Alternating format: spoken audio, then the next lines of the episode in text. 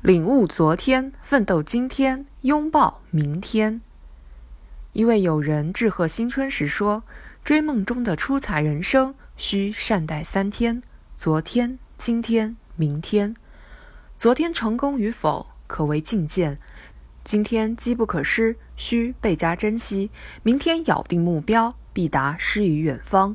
抚今追昔，最佳际遇就在当下，抓住机遇。”尤应领悟昨天，奋斗今天，拥抱明天。领悟昨天，贵在总结谋心。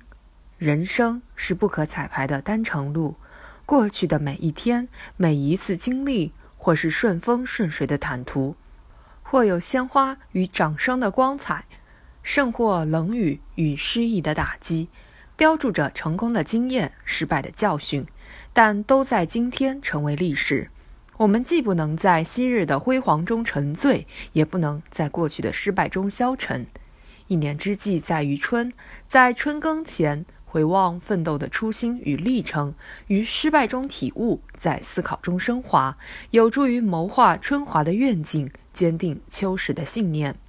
诺贝尔奖得主屠呦呦，杂交水稻之父袁隆平，火炸药王王泽山。他们皆有耀眼的成就，亦有难言的挫折，但当其走进新的一天时，都能及时总结得失，在审思中继续前行。实践表明，智者皆善于见往知来，感悟昔日是为了更好的走向来日。奋斗今天，使志超越革新。哲人有言：“记住吧，只有一个时间是最重要的。”那就是现在，它所以重要，就是因为它是我们有所作为的时间。作别新春的团圆时光，从时不我待的现在再出发，悠不得，松不得，慢不得，奔跑在岁月不居、时节如流的追梦路上，唯其只争朝夕，以又日新的时间更新，方可御风奋进。行进在不进则退、非进不可的征程上，唯其敢为人先，以又日新的作为创新，才能书写新篇。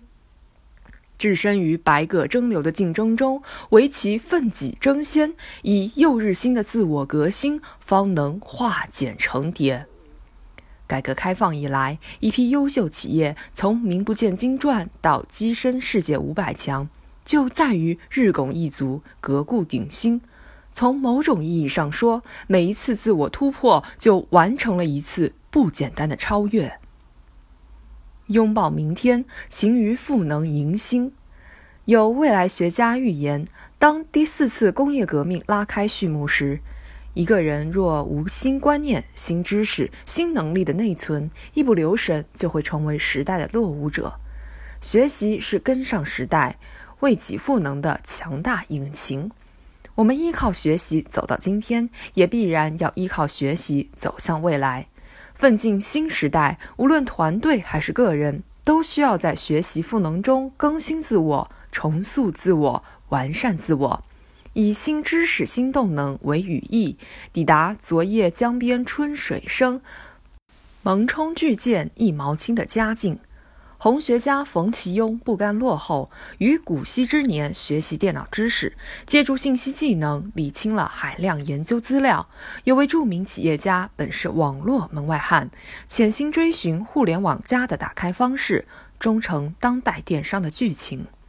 将学习融入逐梦的年轮，在奋斗中学习，于学习中赋能，带着眼光、思维、知识。本领奔跑，才能拥抱明天的梦想。